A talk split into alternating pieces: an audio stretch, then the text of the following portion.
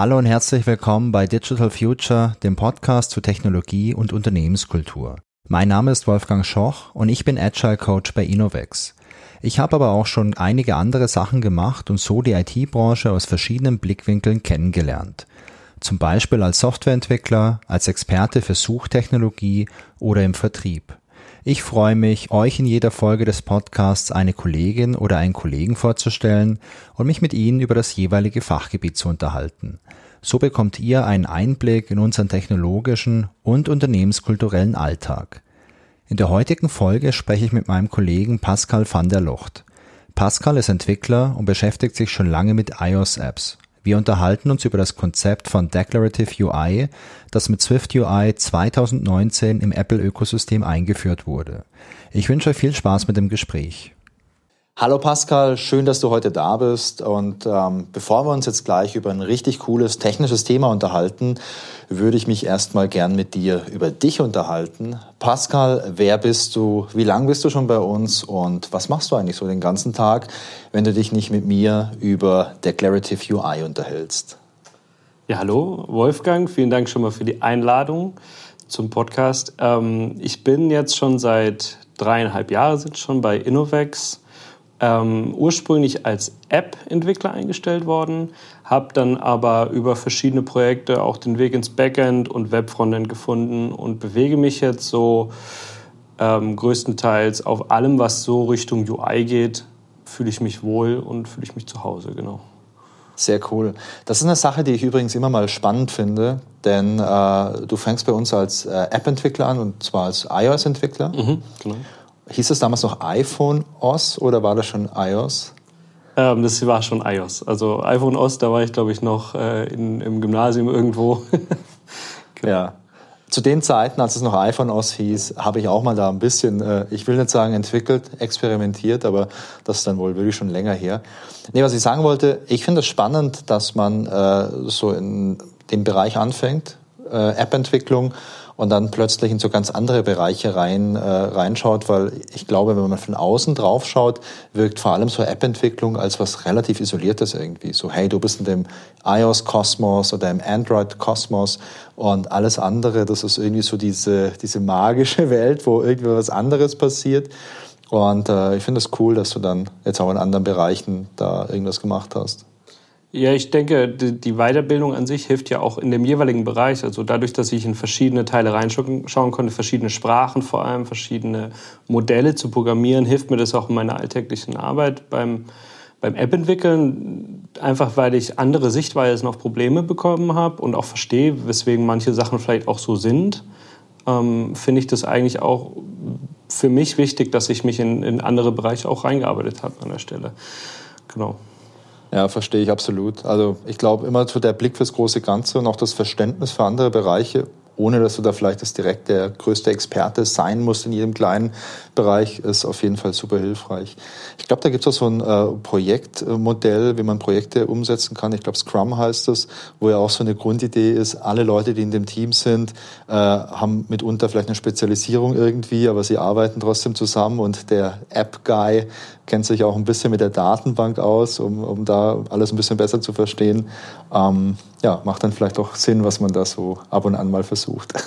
Absolut, ja. Und ich glaube auch, es gibt ja so eine gewisse, doch schon eine gewisse Rivalität gerade zwischen Android und iOS. Und das ist immer ganz gut, wenn man den, wenn man dann auch so ein bisschen was von beiden Seiten kennt und vielleicht hier und da mal sagen kann, auch bei den iOS-Entwicklern, hey, bei Android würde das ganz anders funktionieren, viel einfacher vielleicht, dass man die auch so ein bisschen die Rivalitäten vielleicht auch mal ein bisschen äh, runterschrauben kann manchmal, ja ja, runterschrauben kann und auch, um vielleicht einfach für die Zukunft ein bisschen lernen zu können. Absolut, ja. Das ist eine gute genau. Sache. Weil die äh, gleichen sich immer mehr an, so von meinem Gefühl her. Gerade auch so die verschiedenen neuen Frameworks, die so auf den jeweiligen Plattformen rauskommen, sind doch schon sehr ähnlich und, und die einen sind halt da ein bisschen weiter voran, dann holen sie beim nächsten Jahr auf und andersrum eigentlich genauso. Ja, aber das ist auch eigentlich ein Zeichen für so ein gesundes Ökosystem, oder? Wenn man so auch mal links und rechts schaut und nicht nur in seinem eigenen Bereich guckt, was man da weitermachen kann, sondern vielleicht auch mal guckt, was in Anführungszeichen die Konkurrenz macht. Genau, macht es natürlich auch ein bisschen einfacher, wenn man nicht alles selber neu erfinden muss oder will, sondern auch einfach mal ein bisschen schauen kann, was, was gibt es denn schon so. Ja. Genau. Es erinnert mich, ähm, wir kommen ja auch gleich zum Thema, aber das erinnert mich äh, ganz stark an meine Entwicklerzeiten. Ich habe ja hauptsächlich Java entwickelt und als ich damals viel Java gemacht habe, äh, da wurde gerade auch äh, C-Sharp groß. Und das war natürlich auf der einen Seite was Böses, weil es natürlich die Microsoft-Welt war mit dem Visual Studio. Ähm, auf der anderen Seite, als man sich dann C-Sharp ein bisschen genauer angeschaut hat, da gab es dann schon auch ein paar coole Sprachfeatures. Und dann dachte man, ah, das ist schon cool. Also hier in Java, das fühlt sich so altmodisch an. Und, aber die könnten ja, die konnten ja auf der grünen Wiese anfangen. Und dann ist das ja einfach. Aber soweit ich das damals noch so weiterverfolgt habe, gab es dann auch immer mehr schöne Sprachfeatures in Java, die sehr stark angelehnt waren an die ganzen Dinge, die es in C-Sharp damals schon gab. Genau, das spiegelt sich auch in den äh, Sprachen in der mobilen Welt eigentlich wieder. Da gibt es äh, auf der Android-Seite Kotlin und in der iOS-Seite Swift. Und die ähneln sich schon sehr stark. Die bauen die äh, ähnliche Features jedes Jahr neu ein. Und man kann eigentlich beides sehr schön parallel entwickeln mittlerweile, wenn man so ein bisschen offen ist für die kleinen Unterschiede, die es in der jeweiligen Sprache dann gibt. Ja. Genau. Ja, das ist, das ist schön. Ich meine, dann hast du natürlich als Entwickler auch den Vorteil, dass du jetzt nicht nur so ganz krass festgelegt bist auf eine Technologie und wow, wenn du jetzt was anderes machen möchtest, musst du erstmal zwei Jahre Weiterbildung machen, um da eine Chance zu haben, sondern kannst das dann auch wahrscheinlich mit relativ überschaubarem Aufwand äh, im anderen Bereich dann auch was arbeiten. Auf jeden Fall. Also äh, ich finde es persönlich selber sehr vorteilhaft, dass ich mich immer versuche, auch in anderen Sprachen zu bewegen. Einfach weil man Technologie offen bleibt dann und auch einfach, weil man neue Sachen kennenlernt. Weil jede Sprache macht halt irgendwas besonders gut, was die andere nicht so gut macht. Und dann, klar gibt es dann Momente, wo man dann da sitzt und denkt, so Mist, würde ich das jetzt mal in der anderen Sprache schreiben können, wäre das viel schöner. Aber ähm, man kommt halt, wie gesagt, äh, auf Ideen, die man einfach vielleicht nicht hätte, wenn man nur ähm, sich in einem Kontext bewegen würde. Ja. Und wenn wir jetzt beim Punkt Ideen sind, äh, ist das, glaube ich, eine ganz gute Überleitung zu unserem Thema. Denn äh, der Ansatz von Declarative UI, das ist ja auch eine ganz interessante Idee, wie man Benutzeroberflächen entwickeln kann oder vielleicht auch programmieren kann. Und ich bin mir gar nicht sicher, ob alle Leute, die uns jetzt zuhören, unter dem Begriff Declarative UI ähm, was verstehen oder sich was vorstellen können. Deswegen fände ich es ganz cool, wenn du den Begriff mal ein bisschen definieren könntest. Was bedeutet das eigentlich? Declarative kommt von beschreiben. Das bedeutet, man ähm, beschreibt eher, was man später in seinem UI sehen möchte, anstatt zu genau zu programmieren, wie es denn ähm, dann genau gebaut wird. Man kann es gut vergleichen, zum Beispiel mit einer Speisekarte im Restaurant. Da sehe ich ja auch die ähm, Speise, wie sie beschrieben wird, also eine zum Beispiel Spaghetti mit äh, Tomatensauce. Ja. Und da steht dann nicht, dass man erst die Zwiebeln schneidet und dass man dann die Zwiebeln in, die, in der Pfanne anbrät und dann die Tomaten schneidet und in die Pfanne macht und so weiter und so weiter, sondern es wird eine beschrieben, was am Ende das Endresultat ist und der Koch weiß, wie er es umzusetzen hat, ja. um das äh, Endresultat dann zu ähm, erzeugen.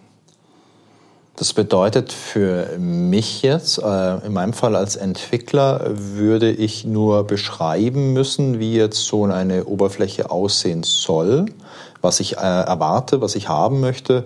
Und ich müsste dann nicht auf so einem ganz technischen Level, ich sag mal Pixel für Pixel, irgendwo definieren, wie jetzt jeder Button aussieht oder jedes Textfeld oder jedes andere Element, das ich in so einer Benutzeroberfläche wiederfinde. Genau, man beschreibt eher, was man denn sehen möchte. Zum Beispiel möchte man ähm, in einem Login-Screen, den kennt man ja aus vielen Anwendungen, möchte man gerne ein, zum Beispiel ein E-Mail-Textfeld haben und ein Passwort-Textfeld und dann mindestens noch einen Button ähm, zum Einloggen. Ähm, das kann man sehr schön beschreiben und die ähm, in dieser deklarativen UI. Und das System dahinter kann es dann auf die verschiedenen Plattformen zum Beispiel äh, unterschiedlich anwenden. Das heißt, ein Button in einer äh, App sieht immer auch ein bisschen anders aus als ein Button auf einem PC. Und die Idee ist trotzdem das gleiche, das heißt, ich beschreibe, was ich sehen möchte und das System weiß aber, wie das bei, bei ihm am besten aussieht und kann es für mich dann so umsetzen. Okay, das bedeutet, diese Beschreibung, von der du sprichst, die beschreibt vor allem die Struktur von meiner Benutzeroberfläche. Also in dem Beispiel mit dem Login-Screen, da habe ich meine E-Mail-Adresse, mein Passwort und einen Button. Das heißt, ich habe drei so Elemente und ich habe wahrscheinlich noch für mein äh, für das E-Mail-Feld und für das Passwortfeld vielleicht noch so ein Label, wo halt ein kleiner Text draufsteht. Also E-Mail Doppelpunkt, Passwort Doppelpunkt. Und wenn ich jetzt da mit diesem Ansatz der Declarative UI rangehe, beschreibe ich diese Struktur, dass das untereinander vielleicht angeordnet wird und ich beschreibe nicht ganz genau, ah, also 47 Pixel von links äh, kommt es dieses Feld und dann geht's äh, 43 Pixel nach unten, dann kommt das nächste Feld, sodass es so pixel perfect irgendwie positioniert ist. Man kann das natürlich machen, aber ähm, es, ist, es ist deutlich generalisierter. Das bedeutet, man beschreibt schon, wie du schon gesagt hast, ich möchte jetzt diese drei Elemente, das E-Mail, das Passwort und den Button. Ja ähm, untereinander haben. Und dann kann ich ihm schon sagen, wie viel Abstand denn dort sein soll zwischen den einzelnen Elementen. Beim Deklarativ UI ist es so, dass ich alles in einer hierarchischen Struktur abbilde. Das bedeutet, mein UI ergibt dann einen Baum, eine Baumstruktur. Die kennt man in der, in der Softwareentwicklung, arbeitet man häufig mit Baumstrukturen. Genau, das heißt also Baumstruktur, ähm, ich habe ich hab einen Punkt, wo ich beginne, das ist dann vielleicht einfach die komplette UI für, für das Login und da gibt's dann in dem Fall drei Elemente zum Beispiel. Genau, also es gibt dann, man würde das noch mal ein bisschen aufbrechen, also es gibt den ganzen Bildschirm ja. und in dem Bildschirm wäre dann dieser Stack mit drei Elementen. Und dieses Element des Buttons zum Beispiel, das hat ja wieder zum Beispiel einen Text zum Beispiel. Da steht dann Login drauf. Das wäre dann wieder ein Element, was noch in dem Button drin ist. Und so baut sich Stück für Stück immer ein Baum auf ja. aus, dem, aus dem UI. Und ähm, genau nach dieser Art und Weise kann man die ähm, Elemente dann strukturieren. Das heißt, wenn ich Elemente untereinander angeordnet haben will, packe ich die in eine in einen Teil, in den gleichen Teil des Baums. Und den, diesen Teil des Baums kann ich dann mit einem bestimmten Abstand für, äh, zueinander sozusagen jedes Element versehen. Wenn ich dann zwei Elemente da drin nochmal mit einem unterschiedlichen Abstand haben will, würde ich sie nochmal in einen in eine zusätzliche Teil des Baums verschachteln mit einer anderen Abstandszahl. Okay, das bedeutet, ich habe ich hab diese, ja, diesen Baum mit dieser, mit dieser verästelten Struktur oder wenn ich äh, als App das jetzt anzeigen möchte, kann ich mir durch diese Struktur genau ableiten, wie das später ähm, ja, angezeigt werden soll. Also ich fange oben an, ich schaue, was kommt als erstes. Du hast es äh, Stack erwähnt. Das ist ein, so ein Layout-Element der Stack. Genau, das, äh, das ist der, eines der einfachsten äh, Layout-Elemente. Es gibt einen Vertical Stack und einen horizontalen Stack. Das bedeutet einfach, alle Elemente, die in diesem Stack sind, werden entweder untereinander oder nebeneinander angezeigt. Also wie ein Regal im Prinzip. Ich habe ein Bücherregal und ich habe den einen Stack, da kann ich dann in jede Regalebene ein Element reinlegen. Und wenn ich da jetzt dann drei Elemente habe, dann erscheinen die untereinander. Und äh, beim anderen Art, äh, bei der anderen Art von Stack habe ich halt ein Regal, was halt eher breit ist als hoch. Und da stelle ich dann meine Elemente einfach äh, von links nach rechts rein. Und ich kann dann zum Beispiel sagen, hey Stack, du hast einen Abstand von 25. Und dann weiß der Stack automatisch, okay, die ganzen Elemente, die sollen so ein bisschen auseinander sein, damit die besser wirken einfach. Genau. Und da, da verbirgt sich sogar schon auch wieder eine kleine ähm, Vorteil mit diese, bei diesem Ansatz, weil zum Beispiel, wenn man mal aus dem europäischen Kontext rausgeht, gibt es ja häufig auch Sprachen, die nicht von links nach rechts geschrieben werden, sondern von rechts nach links. Ja. Und ganz häufig werden die kompletten UIs-Elemente dann auch andersrum dargestellt. Also die positiven, wie zum Beispiel Login, sind dann eher links als statt, anstatt rechts. Ah. Und das heißt, das kann dann der Stack auch abstrahieren. Das heißt, ich habe einen horizontalen Stack, wo ich ein Element äh, wo ich zwei Elemente nebeneinander habe und der Stack weiß dann, wenn ich jetzt in einer ähm, Region bin, in der von rechts nach links geschrieben wird, dann ordne ich auch diese Elemente andersrum an. Und du als Entwickler kümmerst dich da aber erstmal gar nicht darum? Das wäre jetzt das automatische Verhalten. Man kann das natürlich überschreiben, wenn man möchte, aber ja. im automatischen Verhalten werden solche Sachen automatisch für mich gemacht. Ja. Das ist natürlich super praktisch, da sparst du ja Arbeit.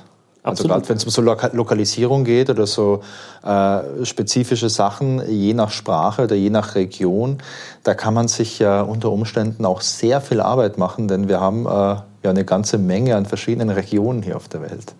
Absolut.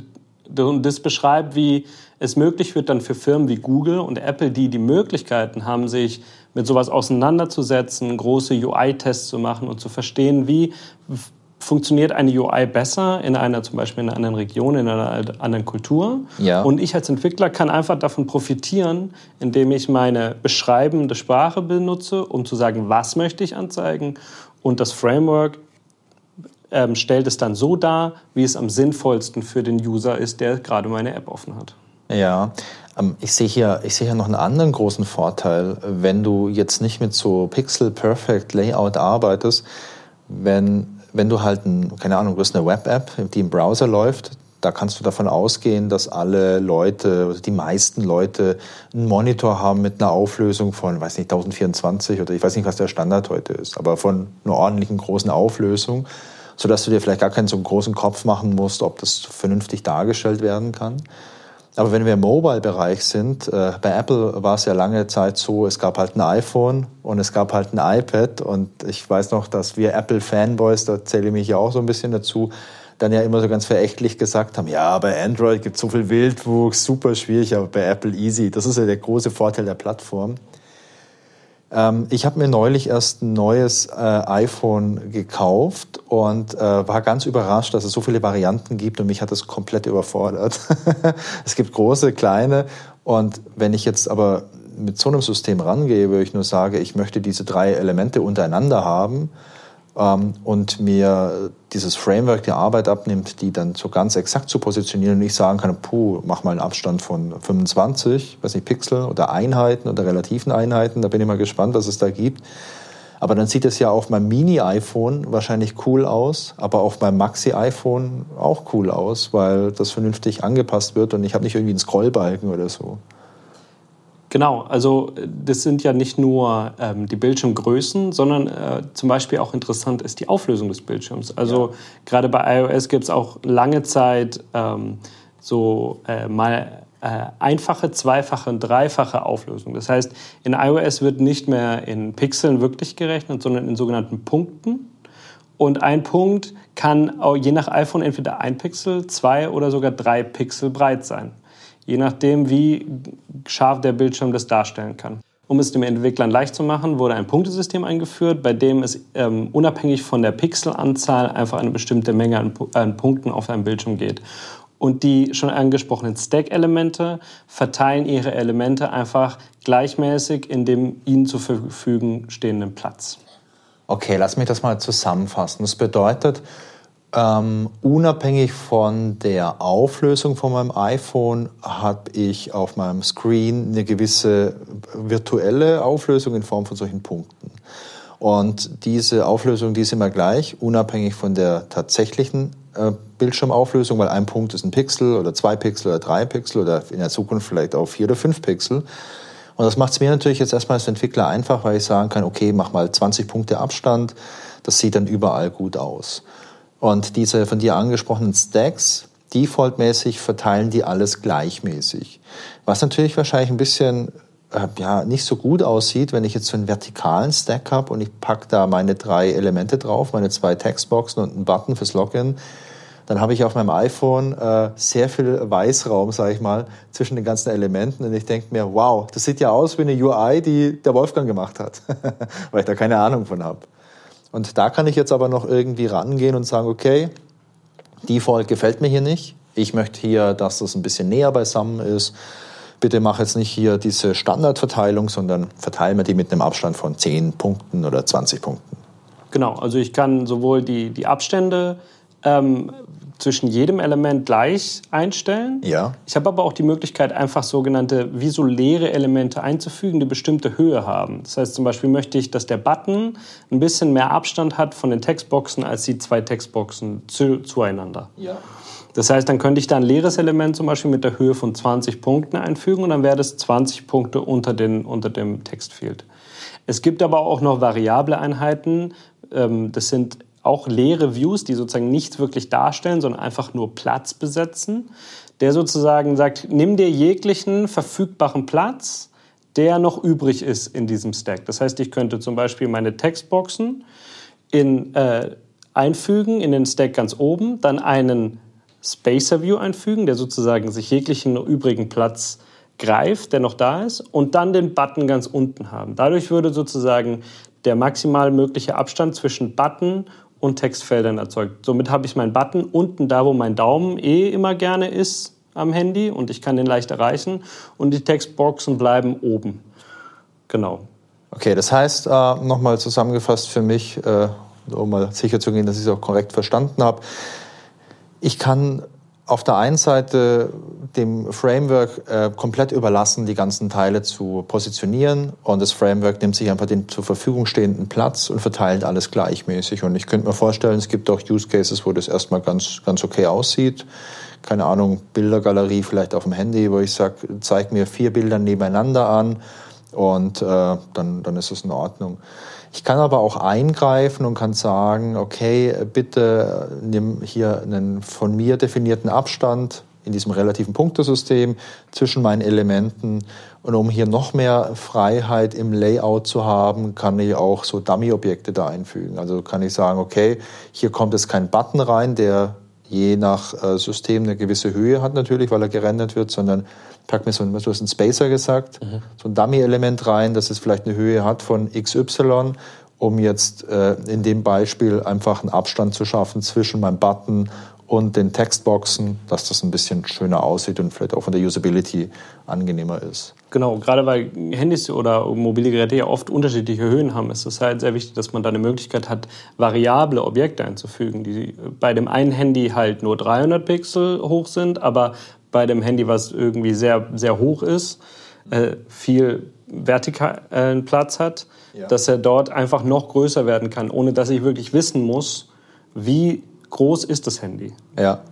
Ist dann aber eigentlich auch äh, ein sehr spannender Ansatz für die Zukunft, denn es kann ja sein, ich entwickle heute eine App und ich weiß gar nicht, wie viele iPhone-Varianten es gerade auf dem Markt gibt, vielleicht 10 oder 15 mit verschiedenen Displays und so weiter. Aber vielleicht entwickle ich ja eine App, die so cool ist und so gut, dass die sehr lange irgendwie verwendet wird. Und ich möchte jetzt gar nicht regelmäßig irgendwie aktualisieren für neue Screens. Und äh, wenn ich das so mache, dann ist die ja dann auch potenziell bereit, wenn jetzt nächstes Jahr ein iPhone rauskommt, das kleiner ist oder noch größer ist. Und ich muss es nicht zwangsläufig das ganze Ding anpassen. Ja, absolut. Also es geht dabei nicht unbedingt nur um, um auch sowas wie ähm, neue Geräte, ja. sondern vielleicht auch komplett neue Plattformen. Zum Beispiel hat Apple ja jetzt vor kurzem ihre komplett neue Plattform Vision OS angekündigt, ja. dieser ähm, Virtual Reality oder Augmented Reality Brille. Und dort wird auch alles Software mit diesem deklarativen Ansatz geschrieben werden. Und das bedeutet, Apps, die ich jetzt schon für mein iPhone oder für meinen Mac in diesem Ansatz programmiere, kann ich eigentlich fast äh, sogar ziemlich eins zu eins so dort darstellen lassen, weil Vision OS wird dann andere Arten von Buttons oder Interaktion mit dem Button oder so für mich einfügen. Ich muss selber gar nicht wissen, wie das aussehen muss, sondern ich sage, ich hätte hier gerne einen Button mit dem Titel und der weiß dann und das System weiß, was es wo äh, verwenden kann. Genau. Mhm. Ich habe das ja vorhin schon mal angesprochen. Ich kenne noch die guten alten Zeiten, wo es noch das iPhone OS gab. Und zu den äh, Zeiten, da habe ich mich da auch mal so hobbymäßig ein kleines bisschen mit der Entwicklung beschäftigt. Jetzt nie irgendwie beruflich oder im Projekt, sondern ich hatte halt damals ein iPhone und habe Lust gehabt, da irgendwie ein bisschen was zu programmieren. Und ähm, ich habe da noch zwei Dinge in Erinnerung vor allem. A, Objective-C, was wirklich eine gruselige Programmiersprache war, die mir den kompletten Spaß genommen hat. Und B, ich erinnere mich noch an diesen äh, GUI-Bilder, den es gab für, äh, für das iPhone. Denn den fand ich damals echt cool. Vor allem, ich war ja Java-Entwickler und irgendwelche Benutzeroberflächen für Java zu entwickeln, war halt wirklich, wirklich kein Spaß. Also da hat man mit Swing programmiert und das hat nie Spaß gemacht und es war auch immer Zufall, ob das nachher irgendwie vernünftig aussah oder nicht. Also zumindest mit meinen Skills.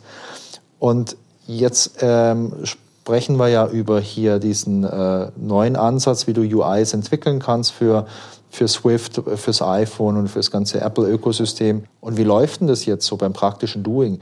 Gibt es diesen GUI-Bilder immer noch und du klickst da was zusammen und hast auf der einen Seite halt so deine optische Repräsentation, wo du mit der Maus und deinem Inspektor irgendwas um die umherschiebst oder zusammenklickerst und siehst dann den Code, der generiert wird oder funktioniert das jetzt ganz anders? Ähm, also editieren, es gibt noch einen visuellen, ähm, nicht Editor, sondern eigentlich eine visuelle Repräsentation von dem, was man geschrieben hat, weil alles, was man ähm, an UI beschreibt, ist nur Code. Das heißt, man kann in der nativen Umgebung kann man nicht auf einem Editor Sachen Drag und Drop reinziehen, irgendwie zusammenklicken und miteinander dann verbinden, sondern alles wird in Code geschrieben ja. und dann live für dich in einem Preview sozusagen gerendert und dargestellt. Das heißt, du kannst sehr schnell sehen, was das Ergebnis von deinem Code ist. Okay. Das ist natürlich schon mal praktisch. Dass, äh, da kann ich dann wahrscheinlich auch einstellen, was für ein Device ist es jetzt gerade. Es ist ein großes, ein kleines iPhone.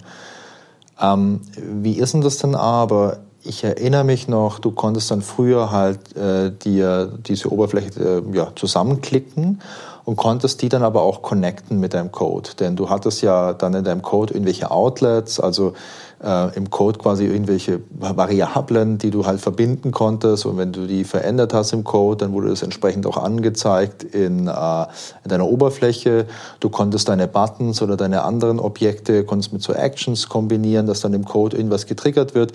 Und wenn da irgendwo mal so eine Connection nicht funktioniert hat, weiß ich noch mit meinen äh, zarten Programmiererfahrungen damals, dann hat man es gelöscht und nochmal neu gemacht, weil sonst habe ich es nicht hinbekommen, dass es funktioniert hat. Und irgendwie hier Fehlersuche war für mich auch was, was ich ähm, damals zumindest als sehr, sehr schwierig empfand. Absolut, das ist auch einer der größten Punkte gewesen, die man, äh, weswegen viele Leute auch das Declarative UI oder Swift UI, wie es jetzt geschrieben wird, ähm, bevorzugen. In, in der Welt davor hatte man häufig äh, die Code-Seite und die Seite im ähm, Interface-Bilder nannte sich das. Richtig, der Interface-Bilder. Mir lag es auf der Zunge, aber ich bin da drauf gekommen. Genau, und das war dann meistens XML-Dateien und die waren nicht mehr menschlich, also die waren prinzipiell menschlich lesbar, aber nicht mehr wirklich mit Spaß und mit Verständnis. Und das Problem, wie du schon beschrieben hast, ist, wenn dann irgendwelche die Kombination aus der Codeseite und dem Interface-Bilder nicht mehr geklappt hat, war es sehr schwierig meistens herauszufinden, woran liegt es jetzt eigentlich. Und bei der deklarativen Ansatz mit Swift UI ist es so, dass der Code ist die eine Quelle der Wahrheit. The single source of truth hört man ja. auch häufig. Das heißt, alles passiert in dem Code und ich, es gibt keine zweite Welt mehr. Das heißt, ich muss eigentlich auch nicht mehr den Kontext-Switch zwischen XML und Swift machen, sondern ich bleibe in meiner Swift-Welt und ich sehe dort alle Variablen, die ich benutze, werden direkt in dem, in dem UI-Code benutzt. Das heißt, ich, wenn ich sehe, wenn die Variable dann nicht reingeschrieben wird, dann wird sie auch nicht angezeigt. Das heißt, ähm, so, so Sachen wie eine aus Versehen aufgehobene Verbindung kann eigentlich nicht passieren, weil es einfach die Trennung zwischen diesen zwei Dateien nicht mehr gibt. Okay, also ganz konkret heißt es, wenn wir nochmal bei unserem Login-Screen sind, ähm, ich habe hier die Felder für die E-Mail-Adresse und für mein Passwort dann bin ich hier in meinem Swift UI Code und beim Passwortfeld gibt es wahrscheinlich irgendwie ein Attribut oder ein Parameter, dass es halt irgendwie halt nicht, äh, nicht dargestellt wird, beziehungsweise dass der Input halt gescrambled wird, dass ich den nicht sehe. Und ich mache an der Stelle in meinem Code, sage ich auch direkt okay. Und die korrespondierende Variable ist jetzt my password irgendwas. Ganz genau. Und in der neuen Version, die jetzt bald rauskommt, ähm, sind sogar noch viele Zwischen, also es gab kleine Zwischenebenen, die man noch gebraucht hat in der alten Version, die sind jetzt komplett aufgelöst. Das heißt, man kann wirklich, man gibt einfach die, die Variable an, in die der Wert gespeichert werden soll ja. oder aus der der Wert gelesen werden soll. Okay. Und sobald sich die Variable ändert, vielleicht auch durch ein Request zum Internet zum Beispiel oder aus der Datenbank, dann wird auch mein UI neu gebaut, ohne dass ich selber mich darum kümmern muss, dass es neu gerendert wird. Das heißt, das System merkt, die Variable hat sich geändert, ich muss mich neu bauen, um wieder aktuell zu sein, sozusagen. Okay, aber das ist natürlich schon auch, äh, das ist schon ziemlich cool. Also da sparst du ja echt viele Nerven. Ich frage mich natürlich, wenn es jetzt so einfach ist, wie du das erzählst, ist es dann überhaupt noch was Besonderes für ein iPhone, was zu entwickeln? Also früher dachte ich immer, das ist nur was für Leute, die richtig Lust auf äh, Schmerzen haben und Lust auf Verzweiflung haben. Und äh, so wie sich das jetzt gewandelt hat, scheint das ja jetzt wirklich so, so Mainstream zu sein. Ich glaube, wenn du das als Schmerzen damals empfunden hast, dann hast du nie Android programmiert, als es noch äh, in der alten Version nee, Android nicht. Nee, nee, also ich, ich habe zwar, äh, hab zwar einige äh, Erlebnisse im Bereich äh, JBoss 4 etc. Da gab es auch sehr viel XML, aber nee, Android ist mir, äh, ist mir entgangen. Nicht erspart geblieben, entgangen. Ja, also in der, äh, um auf die ursprüngliche Frage zurückzukommen, ähm, es macht eigentlich deutlich mehr Spaß jetzt für ja. Apple zu entwickeln oder für iOS mit Swift UI, weil ähm, die Menge an an Boilerplate-Code ist, ist deutlich reduziert. Ähm, man kann mit Swift UI deutlich schneller iterieren. Das heißt, ich kann deutlich schneller ähm, den Code ändern und sehe sofort, ob die Änderung auch das repräsentiert, was ich, was ich möchte. Ähm, in der, ähm, vorher hat man ja häufig auch die komplette App starten müssen, dann ja. in die richtigen Screen rein navigieren und äh, dann konnte ich ja sehen, ob auch die Änderung wirklich das getan hat, was ich eigentlich wollte. Ähm, so visuelle Änderungen kann, ich, kann man in, in dem Preview jetzt schon direkt sehen. Und ähm, es ist einfach, wenn man sich an diese Art und Weise zu programmieren gewöhnt hat, wenn man aus der, ähm, aus der imperativen Programmierung kommt, macht es äh, sehr viel Spaß, weil deutlich weniger Code für das gleiche oder vielleicht sogar, ähm, sogar noch ähm, schöneres UI ähm, sozusagen geschrieben werden muss.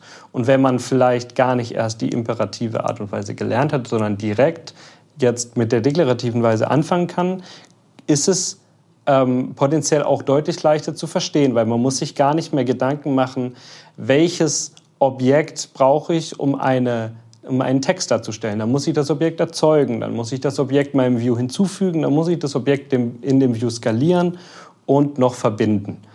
Jetzt kann ich einfach sagen, ich hätte gerne ein Textattribut und gebe ihm einen, einen Wert und dann wird mir das sofort angezeigt. Es ist sehr klar verständlich und auch sehr einfach zu lesen.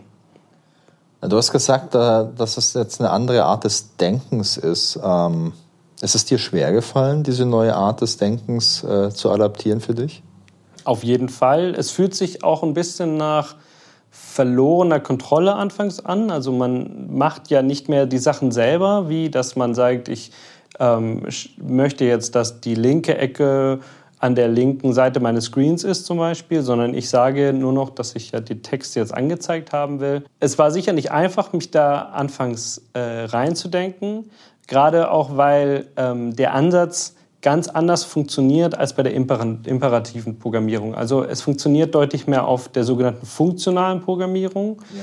Das heißt, ich benutze, ich baue mir einen View und dann style ich den mit Funktionen, die ich an diesen View ankette. Das bedeutet, man muss sehr genau wissen, welche Funktionen sind möglich und es ist auch ganz wichtig, dass man ähm, dass man die Reihenfolge versteht, in welcher die Funktionen dann angewendet werden. Vielleicht ein einfaches Beispiel, wenn ich, es gibt zwei Funktionen, die ich auf einen Textview anwenden kann. Zum Beispiel das eine ist ein Padding, wodurch ich sozusagen links, rechts, oben und unten einfach ein bisschen ähm, Platz zu dem View hinzufüge, damit er nicht sozusagen direkt am Rand des Bildschirms ist. Und dann gibt es so einen Background. Das heißt, ich die, äh, kann ich den Background in einer bestimmten Farbe einfärben. Wenn ich jetzt erst Background äh, modifiziere auf meinem Textview und dann Padding dazu hinzufüge, dann wird der Background nur um den Text und ohne den, die zugehörige Umkreisung gezeichnet. Okay. Wenn ich aber erst die, ähm, sozusagen diesen zusätzlichen Space um den Text mache und dann den Background anwende, dann wird auch der komplette ähm, Bereich drumherum noch mit eingefärbt. Und die Reihenfolge halt äh, dann entscheidend. Die Reihenfolge ist sehr wichtig, ja. Ja, aber ich kann mir vorstellen, wenn man damit einsteigt, äh, wird man ein paar Mal wahrscheinlich so den Gedanken haben, ah nee, hä, warum funktioniert denn das nicht? Ja, ja, absolut. Und ähm, man muss natürlich auch sagen, dass dann die am Anfang auf jeden Fall die Compiler-Hinweise noch sehr schlecht waren. Das heißt, man wusste wirklich, da hieß es einfach, ich kann das nicht darstellen und dann hat es nicht funktioniert. Mach mal. Ja, aber mittlerweile äh, ist die Compiler-Unterstützung deutlich besser geworden und es ist auch, ähm, ja, dadurch, dass man diese schnellen, diesen Preview hat und sehr schnell iterieren kann auf seiner Lösung, ähm, kann man auch schnell solche Sachen ausprobieren und merkt, ah, okay, so rum klappt es nicht, aber wenn ich die vielleicht andersrum mache, klappt es schon. Und so Stück für Stück kommt dann auch das Verständnis, wie was dann drunter passiert. Ja, es ist immer interessant, wenn man, wenn man so was ganz Neues lernt, so eine, so eine neue Art, irgendwie äh, an so ein Problem heranzugehen. Ähm, ich glaube schon, dass das erstmal ein bisschen, ein bisschen Mühe kostet, bis man sich vielleicht auch von den alten und liebgewonnenen äh, Denkweisen halt auch trennt, um dann auch offen zu sein für, für was Neues. Ja. Ja, sag mal, du hast es gerade allerdings noch angesprochen gehabt, äh, Styling. Gibt es da Möglichkeiten, das komfortabel durchzuführen? Weil, ich weiß nicht, vielleicht möchte ich ja standardmäßig in meinem Design halt immer einen gewissen Abstand zwischen Elementen haben oder ich möchte spezielle Schriftarten verwenden. Und mir drängt sich die ganze Zeit schon so der Gedanke auf, dass es da so eine Connection gibt zwischen diesem Swift UI oder generell diesem Declarative UI-Ansatz aus der App-Welt, den du beschreibst, und ein bisschen aus der HTML-Welt. Denn ähm, in HTML habe ich es ja auch so, es ist eine strukturelle Sprache, mit der ich was beschreiben kann, also die Hypertext Markup Language äh, wo ich ja auch beschreiben kann, wie jetzt mein Content aussieht. Hier ist eine Liste, hier gibt es Elemente in der Liste etc. Und separat davon habe ich ja auch dann noch ein Style Sheet, mit dem ich dann äh, festlege, wie es aussieht. Und ich habe auch mal ein bisschen HTML gemacht, wie wir alle. Und ähm, meine ganzen alten Websites, die gibt es zum Glück nicht mehr im Internet. Aber damals, als ich äh, Websites gemacht habe, so vor äh, 20 Jahren vielleicht, da war es so, dass man sehr viel mit so Tabellen gemacht hat. Also du hast ein Tabellenkonstrukt gehabt und äh, in diesem Tabellenkonstrukt, da waren halt dann deine, deine ganzen Sachen drin gelegen und das hat mir Kontrolle gegeben. Und ich glaube, vielen anderen Leuten zu der Zeit hat es auch sehr viel Kontrolle gegeben, wie was aussieht. Du konntest in der Tabelle sagen, wie breit soll eine Spalte sein, also auch so pixel perfect, also in Anführungszeichen. Und ich weiß noch, ähm, dass dann als äh, Style Sheets groß wurden, also ich weiß gar nicht, wann die entstanden sind, aber als das so ein bisschen, bisschen stärker, stärker einfach wurde, dass dann halt auch der Ansatz war, ja, mach halt eine Liste mit deinen Elementen und Liste heißt ja nicht, dass das von oben nach unten ist. Du kannst jetzt auch im Style Sheet sagen, okay, die ganze Liste, die wird halt von links nach rechts einfach dargestellt und schwuppdiwupp ist das irgendwie so dein Menü, das du auf einmal hast. Und da war ja auch so die Idee, hey, nutzt das HTML nur für deine ganze Struktur, von deinen ganzen Informationen, die du darstellen möchtest. Und wie das dann dargestellt wird, da brauchst du halt einfach entweder die tolle Expertise mit CSS oder du fragst jemanden. und ähm, jetzt drängt sich für mich so ein bisschen der Vergleich auf, weil wenn wir darüber sprechen, dass wir hier äh, bei Declarative UI ähm, im iPhone oder im Apple Kosmos, wenn wir auch erstmal baumartig in der Struktur die ganze ja, Struktur der UI erstmal zusammenstellen und die dann so gerendert wird, dass sie gut aussieht und wir das aber gleichzeitig noch ein bisschen so stylen können. Ähm, da drängt sich für mich halt einfach auch die Frage auf, gibt es da irgendwelche coolen Mechanismen, mit denen man das machen kann? Also gibt es da Swift Style Sheets? Wenn nicht, habe ich den Begriff gerade erfunden. Ähm, so Style-Sheets, wie sie CSS hat, gibt es nicht. Also es ist nicht so getrennt zwischen der strukturellen Komponente und der Styling-Komponente, sondern es passiert alles in einem Swift-File. Ähm, dadurch, dass wir die schon angesprochene Baumstruktur haben, ja. ähm, äh, lassen, lassen sich Teile von diesem Baum jederzeit auch unterschiedlich stylen. Das heißt, wenn ich jetzt zum Beispiel auf nur einen Teil meines Baums eine bestimmte Textfarbe anwende, wird die Textfarbe für alle Kinder dieser, dieses Knoten sozusagen im Baum auch angewendet. Das heißt, wenn ich jetzt eine Standardtextfarbe mal oder eine Standardtextgröße zum Beispiel, wahrscheinlich sinnvoller, äh, mal anwenden möchte auf meine, auf meine App, kann ich in der obersten Schicht sagen, Textgröße ist 14 Punkt. So. Und wenn ich dann an einer bestimmten Stelle doch eine größere Schrift oder eine kleinere Schrift haben will, gehe ich auf diesen ganz bestimmten Punkt in meinem Baum und überschreibe diese eine Property da. Ansonsten wird die komplett durchvererbt von der obersten Schicht bis in, die, in den tiefsten Knotenpunkt meines Baumes. Okay, spannend. Also das macht ja dann wahrscheinlich auch strukturell Sinn, wenn ich jetzt irgendwie in einem verschachtelten Element was, was anders haben möchte, dass ich dann nur da sagen kann, bitte hier anders machen und mein Framework äh, denkt mit und ähm, übernimmt die anderen Settings halt, wenn ich es nicht explizit irgendwo sage. Genau, es macht es auch sehr einfach, zum Beispiel, wenn man mal eine App hat. Man kennt ja heutzutage das äh, Light Scheme und Dark, Dark Scheme auf, äh, auf vielen Geräten. Also man hat eine Ansicht, die sehr hell ist und eine Ansicht eher mit einem dunklen Hintergrund. Und ja. manche präferieren das, manche präferieren was anderes. Ich bin beim Team Light bin beim Team Dark. Ja, also ich hatte das auch mal eine Weile und ich muss sagen, oh, ich mag es, wenn mich der Monitor einfach hell anstrahlt. Das macht mich viel fitter, das macht mich viel frischer. Und wenn alles zu dunkel ist, dann werde ich irgendwie so ein bisschen müde immer. Ich glaube, der Umstieg fällt dann wieder schwer auf Light. Deswegen bleibe ich gerade bei, bei Dark. Ja. Es gibt ja auch die Option, dass man beides hat und je nach Tageszeit äh, das sich anpasst. Gibt auch. Ja, pur, du, ich bin jetzt in so einem Alter, ich habe mich jetzt daran gewöhnt, mir tut das jetzt aktuell gut.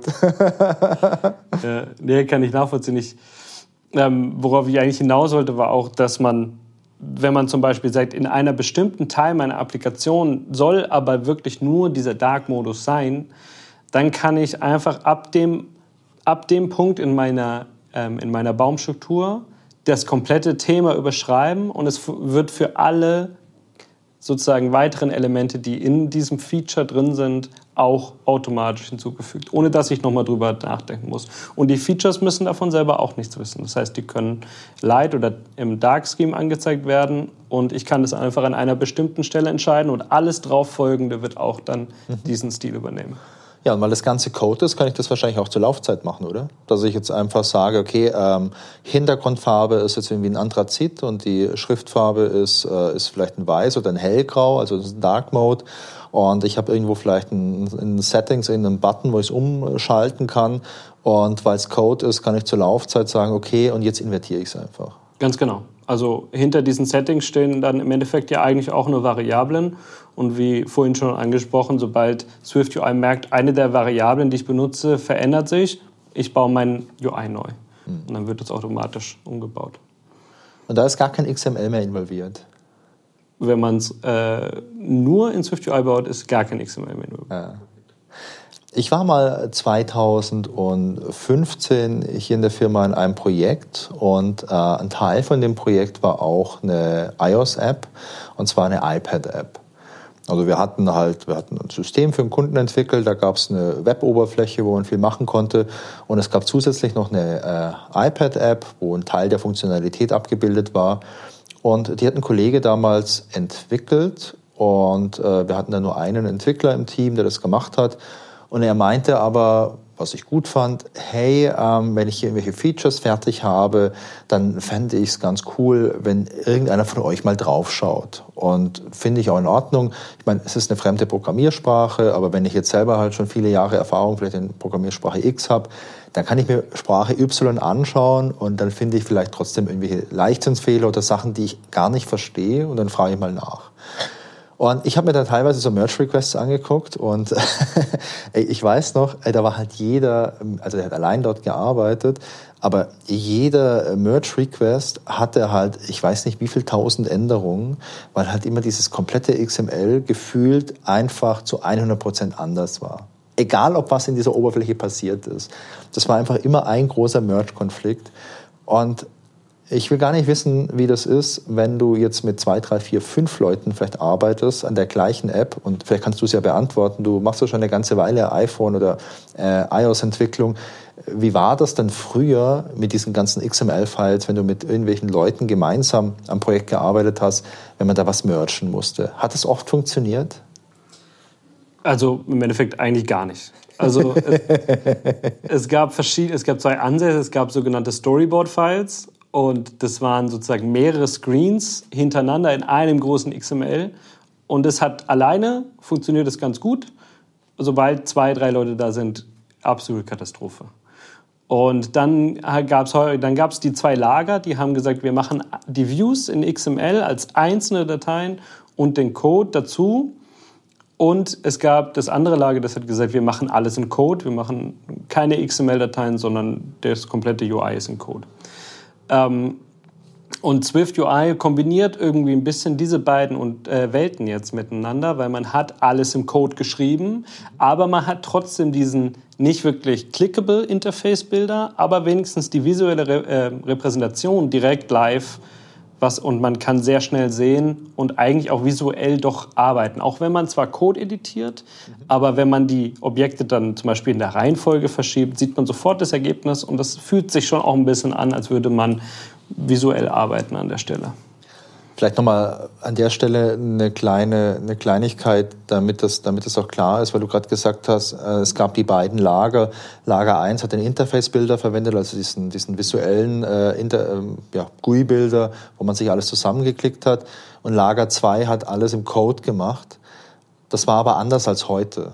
Also es war aber dann damals so, dass man wirklich gesagt hat, ich nehme jetzt ein, ich weiß gar nicht, wie die ganzen Bezeichnungen heißen bei, beim, äh, beim iPhone. Ich glaube, immer, die hatten immer diesen NS-Präfix, glaube ich, oder? Das Von UI wurde dann Ach, durch UI, UI abgelöst. Irgendwann NS ist auf der Mac-Oberfläche. Aber auf der Mac, mhm. für, für Next Step muss man vielleicht hier im, im äh, deutschen Podcast ja. auch dazu sagen. Ähm, da hast du halt, wie in jeder anderen Programmiersprache gesagt, du hast dieses Objekt und dann das hat irgendwelche Attribute und dann fügst du das irgendwo hinzu und du hast es dann halt äh, ja, richtig programmiert, wirklich objektorientiert. Ja, genau. Und das zum Beispiel ein ganz typischer Fehlerfall, der dann gerne mal aufgetreten ist, zum Beispiel, ich habe ein neues Label erstellt, das würde ich ganz gerne anzeigen. Ja. Und dann füge ich einen Text hinzu und dann starte ich die App und dann denke ich mir, warum ist es denn nicht da? Und dann sehe ich, ah, ich habe vergessen, das noch dem View hinzuzufügen. Ich hätte das noch einfügen müssen. Ja. Und ähm, das kann halt bei SwiftUI auch nicht mehr passieren. Also wenn was links dasteht, dann ist es auch da. Äh, links sage ich, das war jetzt, links ist meistens der Code und rechts ist, der, ist der, die visuelle Repräsentation. Ähm, aber wenn was im Code dasteht, dann wird es auch angezeigt. Außer man heidet es explizit, aber das steht ja dann auch im Code. Ja. Genau, aber man kann nicht vergessen, etwas zum Beispiel hinzuzufügen, weil es ist wirklich eine komplette Repräsentation, was auch wirklich im UI angezeigt wird. Ja, man muss einfach nicht mehr so viel programmieren, damit was da ist. Man, man, man konzentriert sich dann halt eher auf, äh, ja, auf, auf, das, auf das Eigentliche. Also was möchte ich haben und nicht, was muss ich jetzt tun, damit da ein Text steht. Ja, Wie programmiere ich, ich denn das rein? Ja. Was muss ich tun, um das Framework zufriedenzustellen, so in der Art? ja. das ist die alte Frage. Arbeiten wir äh, für den Computer oder arbeitet der Computer für uns? Also, ja. ja, sag mal, Pascal, ähm, du kennst ja beide Welten jetzt. Also, du kennst die alte Swift-Welt, du kennst die neue Swift-UI-Welt, du kennst sogar noch die alte Android-Welt. Also, sogar, also du kennst viele Welten. Was hat sich für dich persönlich jetzt verändert, seit du jetzt diese neue Art und Weise anwendest, wie man Benutzeroberflächen erstellt? Also ich bin schneller geworden. Das ist das Erste, was mir sofort einfällt. Also ich, ich habe mehr Lust, das auch zu machen. Also ich bin einfach dadurch, dass ich schneller bin in den Ergebnisse erzielen und auch drüber, äh, sie zu verfeinern und so Kleinigkeiten zu ändern, macht einfach total Spaß in, in dieser Art und Weise.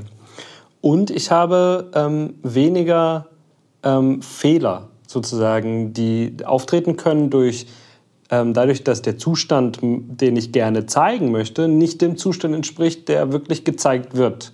Was ziemlich häufige Fehler waren, die man früher eigentlich gemacht hat weil man ähm, viel, sehr stark aufpassen musste, dass wenn sich was geändert hat, dann muss ich mal im View auch sagen, bitte zeige die neuen Daten auch an. Jetzt, dadurch, dass ich sozusagen, das mir vom Framework abgenommen wird, muss ich mich darum schon mal nicht mehr kümmern. Habe deutlich weniger Fehler, mehr Spaß und auch eine auf jeden Fall ähm, persönliches Gefühl von mehr Produktivität und Schnelligkeit. Also ist natürlich genau das, was ein Arbeitgeber eigentlich hören möchte. Äh, weniger Fehler, mehr Spaß und mehr Produktivität. Ähm, klingt gut, oder? Man darf natürlich die Lernkurve nicht vergessen, die muss man natürlich erstmal ein bisschen machen. Aber ähm, bis, wenn man die äh, gemeistert hat, ist es wirklich ein Tool, was, was ähm, einfach zur, zur Schnelligkeit in, im, im UI auf jeden Fall beiträgt. Ja. Ich meine, du hast dadurch halt auch einen brutal schnellen Feedback-Loop, wenn du nicht irgendwie eine App starten musst, um äh, was zu überprüfen, sondern wenn du allein schon äh, wirklich direkt siehst, das, was ich hier gecodet habe, das wird jetzt auch korrekt angezeigt oder falls nicht angezeigt wird, kannst du noch ein bisschen was irgendwie ein Feintuning machen, damit es dann so passt. Man muss fairerweise jetzt dazu sagen, dass sie seit äh, in der neuen Version von Xcode, die jetzt dann Ende des Jahres rauskommen wird, das auch für UI-Kit rausbringen werden, also für die vorherige Welt, diese Previews, dass man auch sehr schnell, ohne die App zu starten, ähm, seine Ergebnisse sehen kann. Also der Vorteil wird, wird dann nicht mehr ähm, äh, da sein sozusagen gegenüber der äh, UI-Kit-Welt, aber ähm, die anderen Vorteile von dem von deutlich strukturierten Code, nur Code und ähm, weniger Code und ähm, das nicht automatische State, äh, State Refreshen der UI mhm. und so weiter, die bleiben natürlich bestehen. Ja, ein weniger Code ist natürlich immer gut, weil dann hast du halt auch eine realistische Chance, irgendwelche Fehler zu erkennen, weil wenn du dich jetzt für eine kleine GUI durch zig Seiten Code durchquälen musst und dich dann nur mit so Boilerplate-Zeug beschäftigst hauptsächlich, also ich äh, instanziere vielleicht ein neues Objekt, ich äh, führe einen Konstruktor mit irgendwas, ich muss es hier noch irgendwie connecten, ich muss es immer genau gleich connecten und äh, da wird man, finde ich, dann auch immer so ein bisschen träge einfach.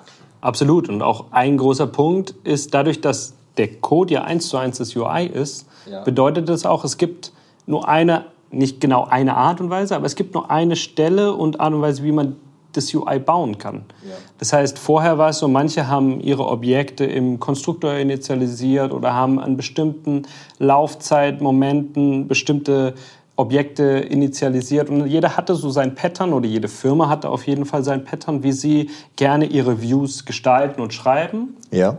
Und Swift UI generalisiert das deutlich mehr. Das heißt, es gibt diese eine Stelle, wo der View gestaltet werden muss.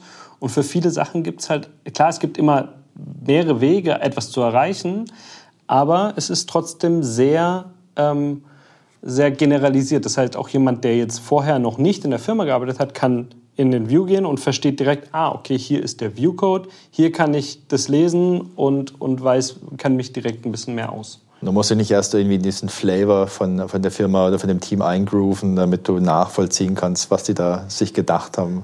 Genau. Ja. Ich finde das spannend, dass man jetzt diese, ähm, diese XML-Konfiguration oder so, dass man die entfernt oder dass die obsolet wird. Denn das ist ja auch was, was ich aus ganz anderen Bereichen der Entwicklung auch kenne. Also in den, in den düsteren alten Zeiten, als wir beim Thema Datenbankzugriff noch mit so äh, ja, URM-Mappern arbeiten mussten, wie zu Hibernate oder so, die ersten äh, Versuche mit so Systemen zu arbeiten, die sahen auch so aus, dass man extrem viel XML hatte. Also Hibernate, ist, weiß nicht, kennst du Hibernate? Ja, schon genau. Mal, also da, wo du quasi deine, deine weiß nicht, ob es das heute auch, welchen Programmiersprachen es Hibernate gibt oder ob es es überhaupt noch gibt. Aber damals Java gab es das auf jeden Fall. Es gab auch eine Version für .NET. Konntest du deine Objekte aus, dem, aus deinem System auf Datenbanktabellen mappen und so. Also so ähnlich wie mit, äh, bis dann später auch, äh, keine Ahnung, bei, bei Spring oder so dabei war oder auch bei EJB.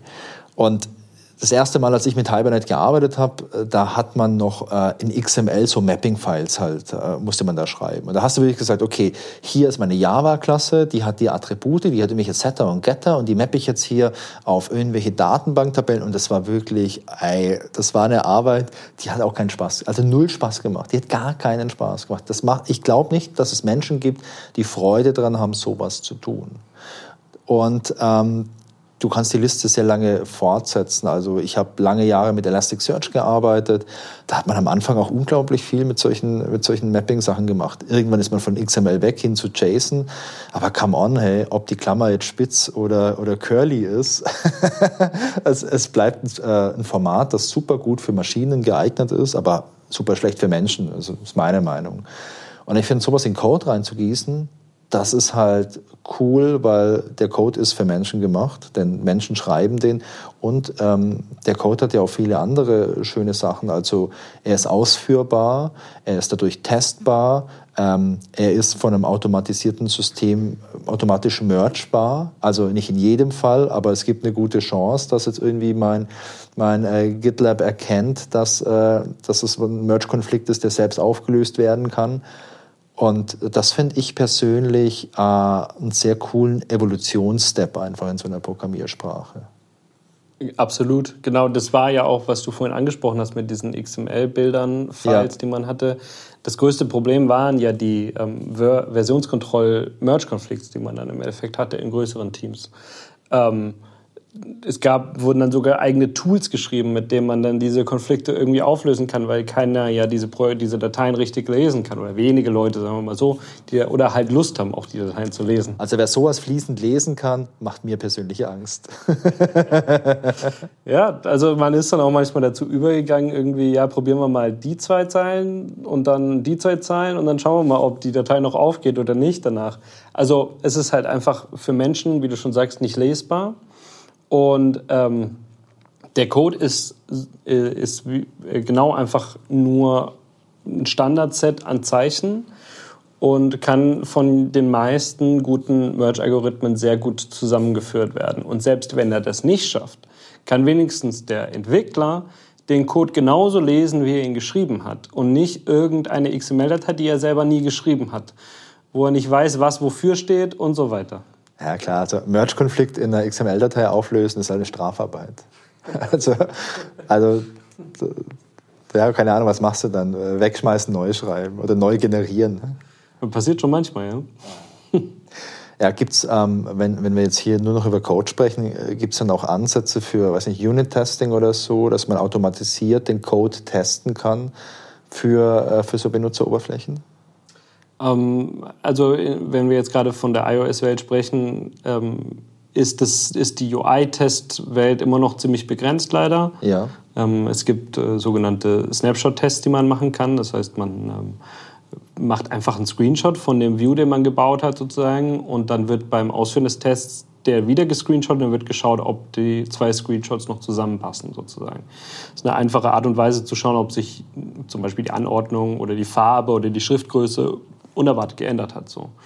Ähm, die Integration zwischen dem UI und meiner App-Logik zu testen, erfordert immer noch ähm, leider ziemlich aufwendige Tests iOS-Seite. Aber das hat eher, das eher so ein iOS-spezifisches Problem, ähm, wo ich auch stark hoffe, dass Apple bald mal eine Lösung dafür irgendwie rausbringt. Sicherlich. Nächstes Jahr dann. One more thing. Man muss immer ein Jahr warten, bis man was Neues kriegt. Ja. Ja, hast du da einen Überblick, wie das jetzt bei, äh, bei Android aussieht? Gibt es da gute, gute Systeme oder gute Ansätze? Weiß ich leider nicht, nee. Hm. So eine Sache würde mich jetzt aber noch interessieren zum Schluss. Ähm, du hast ja gesagt, dass man so den eigenen Style damit reinbringen kann, dass man das auch vererben kann in diesem Baum. Ähm, hast du ein Gefühl dafür, wie viel Arbeit oder wie viel Aufwand so dieses, ich sag mal, Feintuning dann in der Realität ist? Apple hat ja wahrscheinlich so seinen eigenen Style, also keine Ahnung, die Buttons sehen überall gleich aus und die Textfelder sehen überall gleich aus und du hast ja auch diese ganzen sonstigen UI-Komponenten. Aber gerade was so die Darstellung angeht und aber auch vielleicht das Layouting, ähm, da würde mich das einfach interessieren, wie viel, wie viel Arbeit ist denn das dann noch, dass das vernünftig aussieht? Ähm, wie du schon sagst, wenn man eine ganz normale generische iOS-App schreibt, ist man mit, mit SwiftUI unglaublich schnell. Also da kann man sehr schnell eine wirklich funktionale App auch äh, hinbekommen.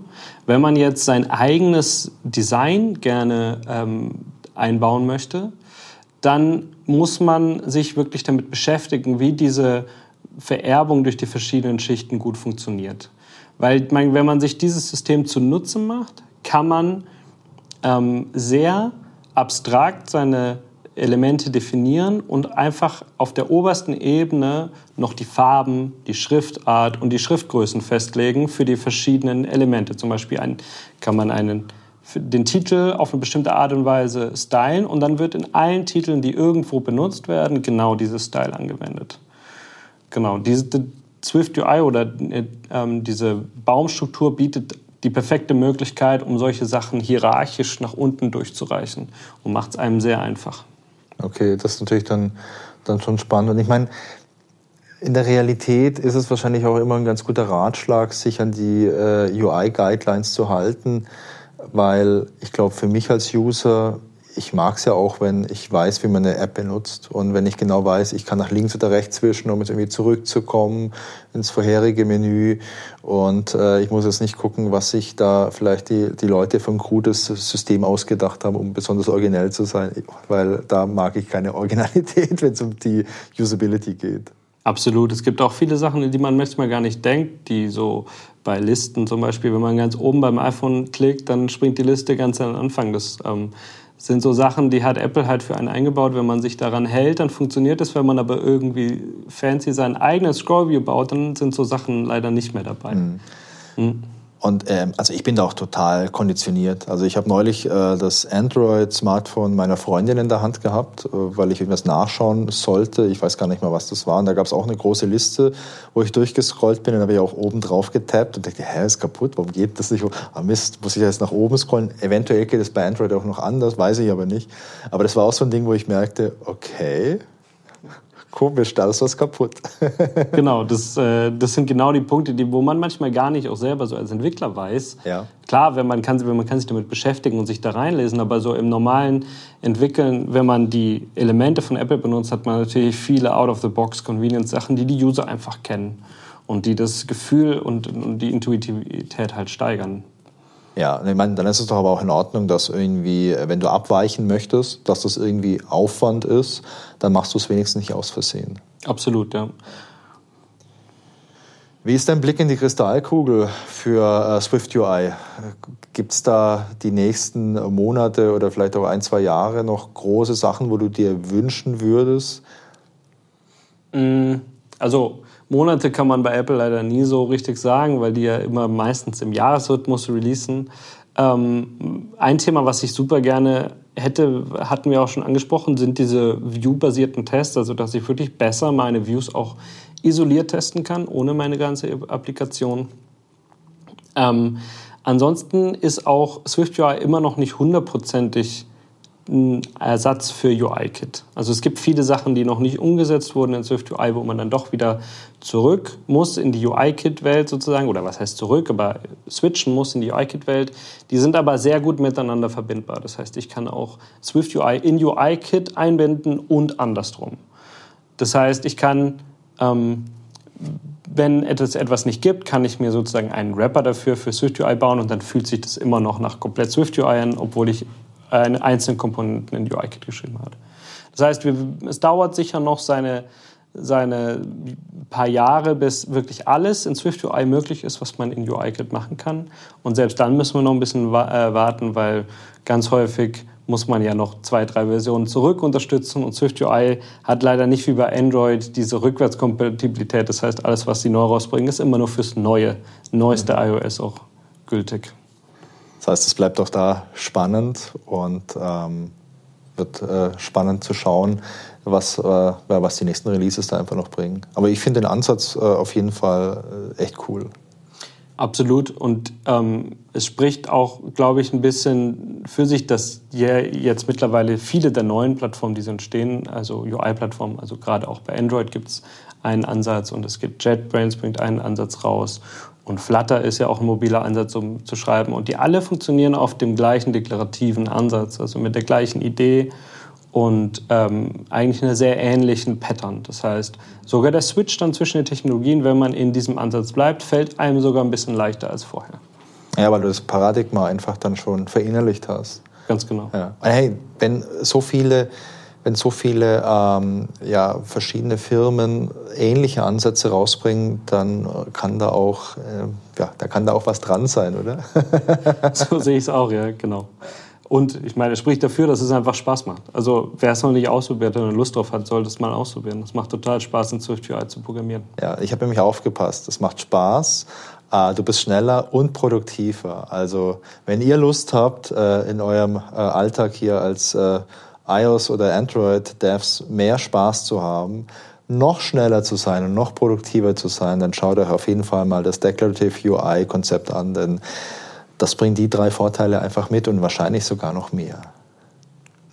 Pascal, vielen Dank für deine Zeit. Ähm, wie so oft, ich, ich sage ja am Ende des Podcasts meistens, es war spannend, interessant.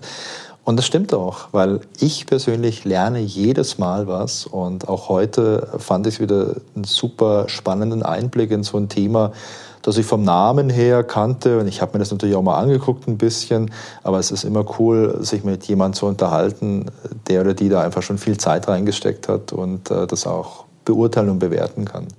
Pascal, schön, dass du da warst. Danke, Wolfgang. Schön, dass ich da sein durfte. Hat Spaß gemacht. Das war das Gespräch mit Pascal. Ich hoffe, dass es euch Spaß gemacht hat. Wenn ihr Feedback habt, dann erreicht ihr mich per E-Mail unter podcast.innovex.de. Wir hören uns in zwei Wochen wieder. Bis dahin wünsche ich euch viel Spaß und eine gute Zeit.